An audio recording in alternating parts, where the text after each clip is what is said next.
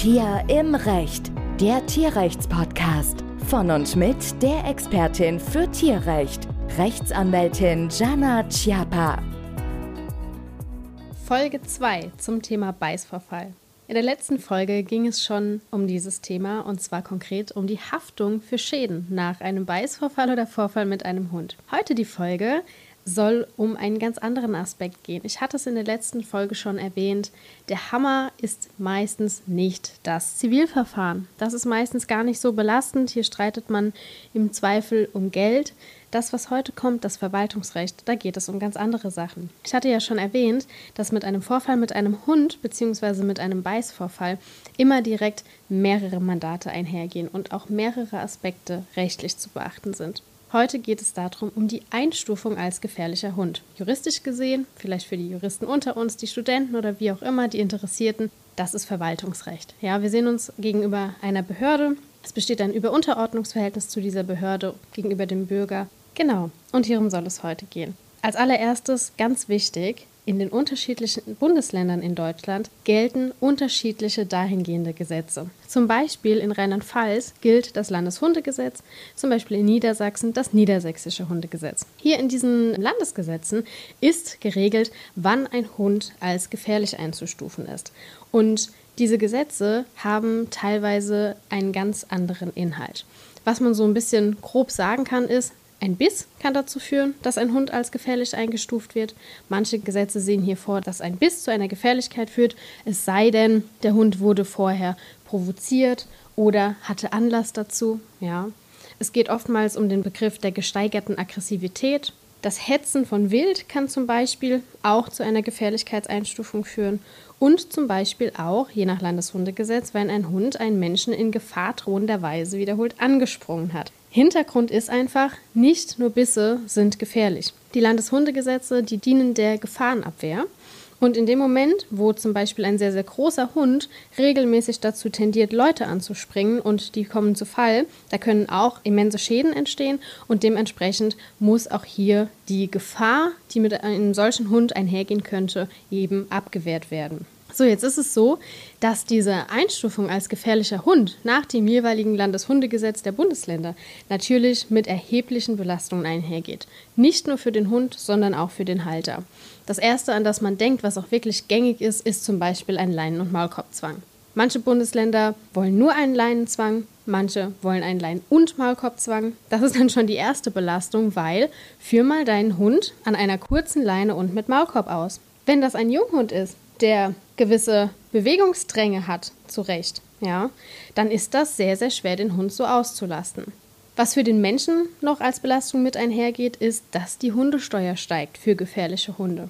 Ja, da kann es zu ganz massiven Sprüngen kommen. Die Beträge können sich erheblich ändern und das ist natürlich dann auch für den Halter belastend.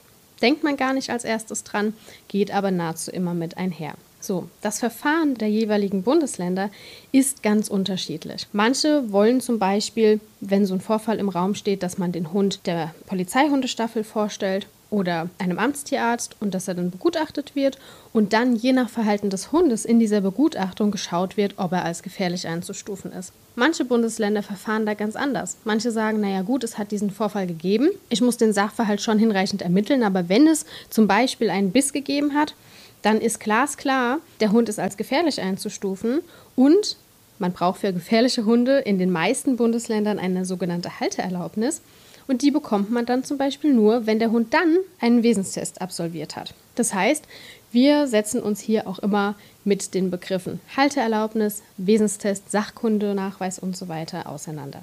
Manche Bundesländer, die sehen zum Beispiel auch Befreiungen vor. Heißt, wenn dein Hund als gefährlich eingestuft wurde und grundsätzlich besteht dann ein Leinen- und Maulkorbzwang, gibt es in manchen Bundesländern einen Wesenstest zu machen und dann eben eine Befreiung für Leine und oder Maulkorb zu bekommen, was dann natürlich manchmal dazu führt, dass man einen gefährlichen Hund hat, für den erhöhte Hundesteuer gezahlt wird der aber geführt wird wie ein ganz normaler Hund. Kann man darüber streiten, ob das sinnvoll ist? Ich meine, nicht unbedingt, aber das steht dann natürlich auf einem anderen Blatt und diese Sinnhaftigkeit, insbesondere auch, ob das in jedem Bundesland anders geregelt sein sollte. Damit könnte ich eine eigene Folge füllen, mache ich vielleicht mal sehen. So, Mit dieser Gefährlichkeitseinstufung können unterschiedliche Rechtsfolgen einhergehen. Das eine hatte ich schon erwähnt, das ist der Leinen- und oder Maulkorbzwang, der im Raum stehen kann. Und da muss ich sagen, das ist ja tatsächlich vergleichsweise noch harmlos. Klar, es ist eine Belastung für den Hund, es ist auch eine Doppelbelastung. Er kann sich durch den Maulkorb nicht mehr artgerecht verteidigen, wenn mal was ist. Ja, er ist auch so eingeschränkt. Was aber noch weiter passieren kann, also die Behörde kann weitere Anordnungen gegenüber dem Halter eines gefährlichen Hundes treffen. Und zwar zum Beispiel kann die Behörde anordnen, dass der Hund nur noch von bestimmten Personen geführt wird. Also zum Beispiel Personen, die über 18 sind. Oder wenn es zu Vorfällen zum Beispiel mit dem Partner kam, dass der Partner den Hund nicht mehr führen darf. Krasser wird es dann zum Beispiel, wenn irgendwann eine Haltungsuntersagung im Raum steht. Das kann zum Beispiel passieren, wenn erstmal nur ein Leinen- und Maulkorbzwang angeordnet wurde und dann gegen den mehrfach verstoßen wurde zum Beispiel. Dann kann es sein, dass die Behörde einem irgendwann die Haltung dieses gefährlichen Hundes untersagt. Es kann aber auch sein, wenn es zum Beispiel ein extrem massiver Vorfall war und wirklich das kann ja bis hin zu fast oder auch tödlichen Verletzungen gehen, dass dann die Haltung für diesen Hund untersagt wird. Und schließlich das sind alles Beispiele, aber nicht unerwähnt lassen möchte ich die absolute Ultima Ratio, die eine Behörde anordnen darf. Und zwar ist eine Behörde berechtigt, die Tötung eines Hundes anzuordnen. Das sind in unserer Tätigkeit immer die aller, aller schlimmsten Fälle. Ich mache sie nicht gerne, weil sie natürlich extrem belastend sind, gerade auch für uns als Tierfreunde. Aber gerade diese Halter von Hunden, die hier betroffen sind, die brauchen natürlich jemanden an ihrer Seite, die sie da vertritt bzw. vertreten. Und ich will auch sagen, mir ist es ganz wichtig, ich möchte keine Angst machen. Ja, also eine Tötungsanordnung ist wirklich nicht der Alltag. Ja, wir hatten es jetzt dreimal in unserer Tätigkeit, aber es ist zum Glück nicht der Alltag. Ich bin auch froh, dass ich es nicht jeden Tag auf dem Tisch liegen habe, weil es, wie gesagt, sehr belastend ist, sowohl für die Halter als auch für uns als Tierfreunde natürlich. Eine Tötungsanordnung kann im Raum stehen, wenn die Folgen des Vorfalls ganz massiv waren. Also wenn fast tödliche Verletzungen zugefügt wurden, zum Beispiel. Ja. Das sind die unterschiedlichen Rechtsfolgen, die beispielsweise im Raum stehen können. Die Behörde kann hier aber tatsächlich relativ kreativ werden. Die hat nämlich ein Ermessen, was das angeht. So, wie schon erwähnt, ist es so, dass man in den allermeisten Bundesländern, wenn man einen als gefährlich eingestuften Hund hält, eine Halteerlaubnis für diesen braucht. Das heißt, man kann den nicht einfach so behalten, dann entsteht nämlich eine sogenannte illegale Hundehaltung. Und das heißt, wenn man einen gefährlichen Hund ohne die erforderliche Halteerlaubnis hält, dann ist die Behörde tatsächlich berechtigt, den Hund sicherzustellen und wegzunehmen und in einem Tierheim unterzubringen. Das ist ungefähr das Schlechteste, was passieren kann, denn als Eigentümer des Hundes haftet man dann bzw. muss für die Unterbringungskosten im Tierheim aufkommen.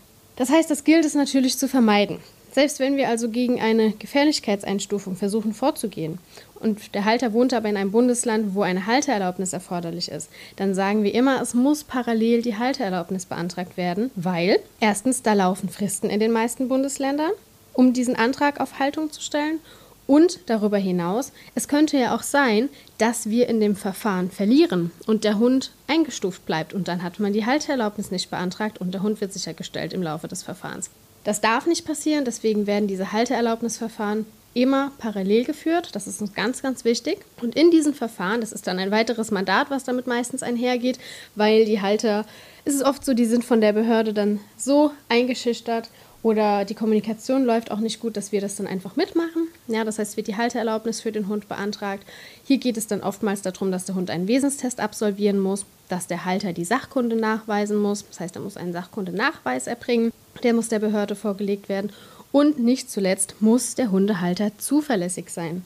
Das ist ein sehr dehnbarer Begriff. Es geht letztlich darum, dass der Halter die Gewähr dafür bietet, den Hund der als gefährlich eingestuft wird, ordnungsgemäß zu führen. Als allererstes macht die Behörde das so, dass die dann ein Führungszeugnis haben will. Ja, wenn da Eintragungen drin sind, dann kann es schon mal spannend werden, gerade wenn das irgendwie im Zusammenhang mit der Hundehaltung steht, eine etwaige Straftat. Aber ich muss sagen, also der Begriff der Zuverlässigkeit, der bereitet doch in der Praxis oftmals Probleme. Aber er ist eben erforderlich, um eine Halteerlaubnis zu bekommen. Wir hatten mal einen Fall, Beispielsfälle gibt es in einer der nächsten Folgen noch, aber das will ich hier kurz aufgreifen, weil es ein sehr theoretischer Begriff ist. Wir hatten mal einen Fall, da hatte ein Mandant, eine Mandantin einen als gefährlich eingestuften Hund und hatte vor Jahren irgendwann mal eine Körperverletzung begangen. Zu Jugendzeiten, typischer Disco-Vorfall. Und die Behörde hat gesagt, nee, Moment mal, du hast eine Körperverletzung begangen, du bist nicht zuverlässig, einen gefährlichen Hund zu führen. Und das ist tatsächlich was, da sind die Gerichte relativ streng. Das heißt, da muss man aufpassen, da darf man nichts falsch machen. Genau, so viel zum Thema Halteerlaubnis haben wir immer auf unserem Tisch. Was ich noch erzählen will, ist die Verfahren. Diese Gefährlichkeitseinstufungsverfahren, die laufen, wie gesagt, in jedem Bundesland zwar anders ab, aber sie sollten grundsätzlich so ablaufen, dass du als Hundehalter, als betroffener Hundehalter, wenn dein Hund als gefährlich eingestuft werden soll, erstmal ein Schreiben von der Behörde bekommst, in dem du angehört wirst. Ja, das heißt, du kriegst ein Schreiben, da steht drin, hallo Hundehalter XY, da hat es einen Vorfall gegeben, bitte äußere dich zu diesem Vorfall. Dann äußert man sich zu diesem Vorfall und dann entscheidet die Behörde, ergeht der Einstufungsbescheid oder ergeht er nicht. Meistens ergeht er. Es ist so, ich muss dir dringend davon abraten, dich hier im Anhörungsverfahren oder auch nach Erlass des Bescheides, manche Behörden hören auch nicht an, ohne einen Anwalt dich zu äußern. Davon kann ich dir nur abraten, das sind oftmals Fälle, die später in den Brunnen gefallen sind, aus folgendem Grund. Du als Hundehalter hast den Vorfall vielleicht ganz anders empfunden als der Geschädigte oder der Halter des geschädigten Hundes. Du bist aufgebracht, du bist vielleicht auch ängstlich in Anbetracht dessen, was da vielleicht auf dich zukommt und du möchtest dich äußern. Ja, du willst deine Sicht der Dinge schildern, du willst reinen Tisch machen, du willst ehrlich sein, du willst deinen Hund und auch dich und deine Hundehaltung im bestmöglichen Licht darstellen. Das heißt, du machst das alles in guter Absicht, aber es kann sein, dass du dich da um Kopf und Kragen redest. Das heißt, es kann sein, dass du einfach den konkreten Vorfall einräumst, dass du sagst, ja, so und so ist es gewesen, mein Hund hat gebissen weil du es vielleicht gesehen hast. Und es ist so, wir als Anwälte, wir sind immer froh, wenn der Hundehalter schon im Anhörungsverfahren zu uns kommt und sich noch nicht selber gegenüber der Behörde geäußert hat. Weil ist das einmal erfolgt, dann können wir das nicht mehr rückgängig machen. Wir machen das immer so, wir zeigen die Vertretung bei der Behörde an und beantragen erstmal Akteneinsicht. Dann sichten wir diese Akte und gucken, was der Behörde denn überhaupt konkret vorliegt. Ja, da ist dann meistens eine Sachverhaltsschilderung des Geschädigten drin, da sind vielleicht Lichtbilder drin oder Zeugenaussagen. Ja, und erst wenn wir das gesichtet haben, wissen wir ja, was der Behörde überhaupt vorliegt, was die für Karten in der Hand haben. Und Hast du zum Beispiel gegenüber der Behörde im Anhörungsverfahren schon gesagt, ja, mein Hund hat gebissen? Und der Geschädigte hat aber gesagt, oh, ich weiß nicht, vielleicht hat auch mein Hund gebissen, aber ich bin jedenfalls verletzt worden. Ja, dann hast du zum Beispiel den Biss eingeräumt zu deinen Lasten, obwohl der Geschädigte auch in Betracht zieht, dass sein Hund gebissen hat. Ja, das heißt, davon würde man dann quasi nicht mehr runterkommen. Du hättest dich dann selbst belastet, obwohl es nicht nötig gewesen wäre. Und deswegen freuen wir uns immer, wenn die Leute so früh wie möglich zu uns kommen und noch nicht selbst mit der Behörde korrespondiert haben. Es ist oftmals so, dass man Kontakt hat zu den Behörden, zum Veterinäramt, zum Ordnungsamt und natürlich die Sachbearbeiter, die da sitzen, das sind oftmals sehr, sehr nette Menschen. Die treten einem freundlich gegenüber und wollen einen natürlich auch dazu animieren, sich zu äußern. Das heißt, das verstärkt dieses Bedürfnis auch nochmal umso mehr. Und ja, deswegen, ich kann es sehr gut verstehen, dass man versucht ist, aber meine Kanzlei und ich, wir wollen hier versuchen, auch über unsere Social-Media-Kanäle und so weiter ein bisschen aufzuklären und ein Bewusstsein dafür zu schaffen, wie schwierig das dann unsere Arbeit manchmal macht, wenn du dich unvorsichtig geäußert hast zum Beispiel. Was ich dir auch noch sagen will zu diesem Einstufungsverfahren. Manche Behörden erlassen auch erstmal eine sogenannte Ordnungsverfügung, bevor sie deinen Hund einstufen. Das heißt, du kriegst dann ein Schreiben, da steht drin, es ergeht folgende Ordnungsverfügung. Der Hund soll bis zu einer Entscheidung, ob er als gefährlich einzustufen ist, eine Leine und einen Maulkorb tragen oder damit geführt werden. Gegen solche Ordnungsverfügungen macht es in der Regel keinen Sinn vorzugehen. Wir haben das ein, zweimal gemacht, wo wirklich bewiesen werden konnte, dass der Hund überhaupt nicht vor Ort war. Der war in einem Büro wo ganz anders und es war klar, das ist nicht hinnehmbar, dass dieser Hund mit Leine und Maulkorb geführt werden kann. Aber dadurch, dass der Sinn und Zweck die Gefahrenabwehr ist, sind die Gerichte da sehr, sehr streng. Und oftmals, wenn es diesen Vorfall wirklich gegeben hat, macht es keinen Sinn, gegen diese eh nur vorläufige Verfügung vorzugehen. Manche Behörden wollen deinen Hund aber auch gar nicht als gefährlich einstufen. Die sagen, naja gut, es hat vielleicht einen Vorfall gegeben, das Verhalten ist aber irgendwie nachvollziehbar und deswegen machen wir nur eine Ordnungsverfügung mit zum Beispiel Leinen oder Maulkorbzwang. Ja, und er wird gar nicht als gefährlich eingestuft. Das sind so die Verfahren, die im Raum stehen. Was auch noch sein kann, ist, wenn der Beißvorfall oder der Vorfall zum Beispiel passiert ist, während dein Hund unangeleint war. Es hat aber eine Leinenpflicht bestanden dann kann es sein, dass das natürlich durch diesen Vorfall aufs Tablett kommt. Und dann kann es sein, dass du zum Beispiel ein Bußgeld auferlegt bekommst wegen Verstoß gegen eine Anleihenpflicht. Das sind meistens aber nur sehr kleine Bußgelder und oftmals muss man das dann auch einfach akzeptieren. Aber auch hier Akteneinsicht und erstmal schauen, was der Behörde denn vorliegt. So, das waren meine Informationen zum Thema Vorfall mit einem Hund, Beißvorfall, was die Gefährlichkeitseinstufung angeht. Du siehst, es ist sehr, sehr komplex und man kann sehr, sehr viel falsch machen. Das heißt, gerne auf uns zukommen, nicht ohne Anwalt äußern. Und ja, ich hoffe, es hat dir gefallen und es waren nützliche Informationen für dich als Hundehalter dabei. Was ich dir noch am Ende sagen möchte, ich habe jetzt hier in dieser Folge ganz maßgeblich die Sicht des Halters des beißenden Hundes oder schädigenden Hundes geschildert. Es ist ja auch so, wenn du zum Beispiel der Halter des geschädigten Hundes bist oder selbst geschädigt wurdest, zum Beispiel durch Biss, dann kannst du natürlich durch deine Aussage ein solches Verfahren in Gang bringen, indem du den Vorfall dem Veterinäramt oder Ordnungsamt meldest. Ja, manchmal passiert es auch automatisch, wenn du es vielleicht, wenn du die Polizei gerufen hattest vor Ort, dann geben die das weiter. Das kann schon auch mal passieren. Aber das ist für mich auch immer noch ein wichtiger Punkt, wenn ich Personen oder Halter vertrete, die auf geschädigten Seite stehen. Dann sage ich immer, okay, wir haben die Möglichkeit, auch dieses Verfahren in Gang zu bringen, wenn das noch nicht passiert ist. Sage den Leuten aber auch immer, sie müssen wissen, das ist eine erhebliche Belastung, die dann für Hund und Halter im Raum steht und mit ihrer Meldung beginnt. Da ist gar keine Frage, wenn da einfach, wie in der letzten Folge schon aufgegriffen, ein Hund unvermittelt über das Feld gerannt kam, sich auf deinen Hund gestürzt hat und ihn fast totgebissen hat, dann ist klar, dass du dieses Verfahren in Gang bringen möchtest und dass auch die Gesellschaft vor diesem Hund in gewisser Weise geschützt werden muss, weil wer weiß denn, warum er das gemacht hat und ob das wieder passiert. Ja, wenn es aber wirklich nur ein Fall war, wo du irgendwie sagst, naja, irgendwie waren beide Hunde daran beteiligt, beide Hunde haben was abbekommen und ich kann auch irgendwie verstehen, warum der andere Hund geschnappt hat, ja, dann gebe ich immer zu bedenken, ob man ein solches Verfahren wirklich in Gang bringen möchte, weil es, wie gesagt, eben mit erheblichen Belastungen eingeht. So, es hat mir sehr viel Spaß gemacht. Ich freue mich auf die nächste Folge, da wird es um die strafrechtlichen Aspekte gehen. Bis bald!